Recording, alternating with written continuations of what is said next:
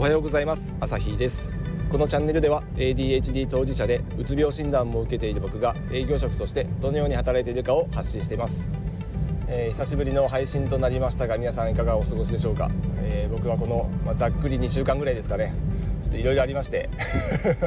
いろいろいろいろと言ってもね一つしかないんですけど、まあ、ちょっとそれの影響でややメンタル不調というあの状態に陥ってしまいえー、ちょっとこの配信をね、え、休むという状態になってしまいました。ようやくちょっと回復してきて、え、また収録してるんですけど、まあ、何があったかっていうとですね僕がまあ2年ぐらい前にうつ病診断を受けた時、まあ、ちょっと人生のどん底でしたけど、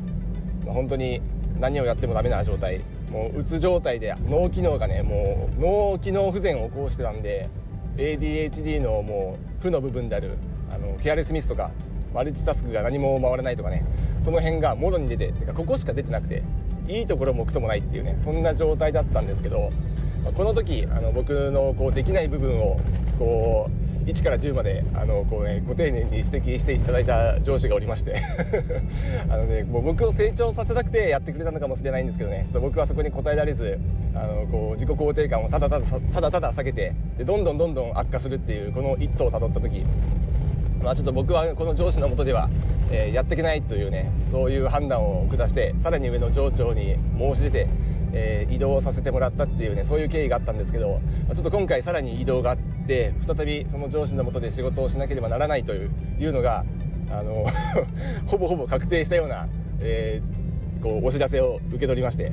これはまずいなと。この状態にまた戻ってしまったら絶対またうつが悪化する。そして自分の自己肯定感がまた下がるんでこの状況に再び戻るようであれば僕はこの会社組織ではやっていけないっていうもうそれが目に見えていたんでもう直談判してもうちょっとこれじゃ無理だともうこの会社を去るか そそれぐらいの覚悟を持ってちょっとこの話をしてるっていうのをさらに上のねこう上長に、えー、直談判させてもらいもう乗るかそるかでしたけどもうギリギリのところであの 力技であのそのこうその状況を回避していただくことがねできたんで、まあ、ちょっと僕はもう感謝感謝しかないんですけどもう乗るかそるかでしたね本当に。僕が会社を辞めるしかないかなっていうぐらいのちょっとこう決断も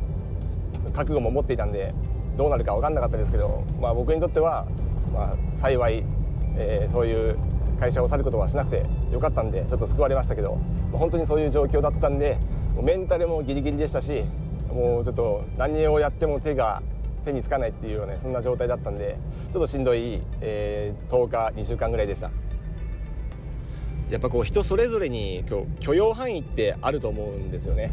あのこのぐらいの仕事これぐらいのことは最低限やってほしいっていう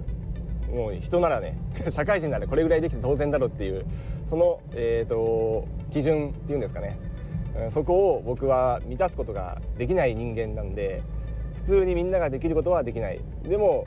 このぐらいのこの辺のことなら人並み以上にできるっていうちょっとこうメリハリがありすぎる。得意不得意が激しすぎるっていうのがねこう僕ら ADHD だと思うんで僕はその加減値がね 特定の分野に関してはもう顕著に低い、えー、人間なのでそこをどうしてもねあのこう許してもらえないとあの僕はやっていけない。人として、ね、活躍するどころか生きていけないっていうような人間なんで、まあ、その人の基準にはこう満たせなかったわけですね。だからそそういう上司のもとではちょっと僕は残念ながらあの働くことができないんでもう僕の努力の問題ではないんですよねこれは多分。残念ながらね。努力しても努力してもこう空回りしてどんどんどんどんうつが悪化してったしてったっていうような状態だったんでちょっとその状況には再び戻ることはできないと。いうような話ですね。まあそんなんでちょっといろいろありまして、えー、配信が途絶えたりしましたがちょっとまた再びここからちょっとね継続して発信していきたいなとは思ってはいるんですけどちょっとやっぱ年末年始を挟んだりとかちょっとあんまりこの12月1月っていうんですかねここ、えー、積極的に外回りできるような時期じゃないのでこのスタイフ収録するタイミングがきっとないんじゃないかなっていうふうにこうねしばらく先まで見越したらできないんじゃないかなと思ったのでちょっと毎日配信は一時的に、えー、ストップしようかなと思いましてちょっと不定期になると思うんですけど定期的にね、えー、またこれ発信していこうと思います。まあ、1回外回り出たら、まあ、1つどころか2つ3つはあのこうね収録できると思うんでストックできたら、まあ、毎日のように発信できるかもっていうのはありますけど、まあ、年末年始は多分できないだろうし土日もするほど、えー、収録できないんじゃないかなと思うんで、まあ、ここであんまり自分に高いハードル化してもしょうがないんで、まあ、毎日配信はちょっと一時的にストップして、えー、週に2回か3回いけるかなっていうところでちょっと今想定してますけどそんな感じでちょっとペースダウンをして、えー、続けていきます。まあ、続ける意味としてはね僕の頭の整理にもなるし発信することでちょっとねすっきりするっていうところもあるんで、まあ、逆にこれもう本当は 習慣化されていたんでしないとちょっと気持ち悪いぐらいだったんですけどね直前まではね、まあ、ちょっと一時的に、えー、不調になったんでちょっと休んでましたが再びこの習慣を元に戻して、えー、やっていきますんで、まあ、これからもね聞いてもらえたらありがたいです。まあ、でも驚いたことに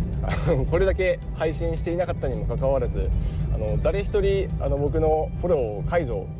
えー、しなかったっていうフォロワーの皆さんに本当に感謝というかありがたいです。もう半分ぐらいになってもあの全然不思議じゃないと思ったんでちょっと久しぶりにねあのアプリ立ち上げて、えー、フォロワーさんの数確認したんですけどあ全然前と変わってないっていうところがちょっと安堵しました。ありがとうございます。ということでこれからも、えー、発信していきますんで、あのよろしくお願いします。これからはちょっとね時間をとって、えーと、皆さんの配信も聞きに行って、えー、ちょっと足跡残していこうかなと思ってますんで、はい、引き続きよろしくお願いします。ということで、えー、今日は締めます。いい一日を送ってください。ではまた明日。あ明日じゃないですね。いつもの癖で明日って言っちゃいましたけどまた次回もよろしくお願いします。ではまた。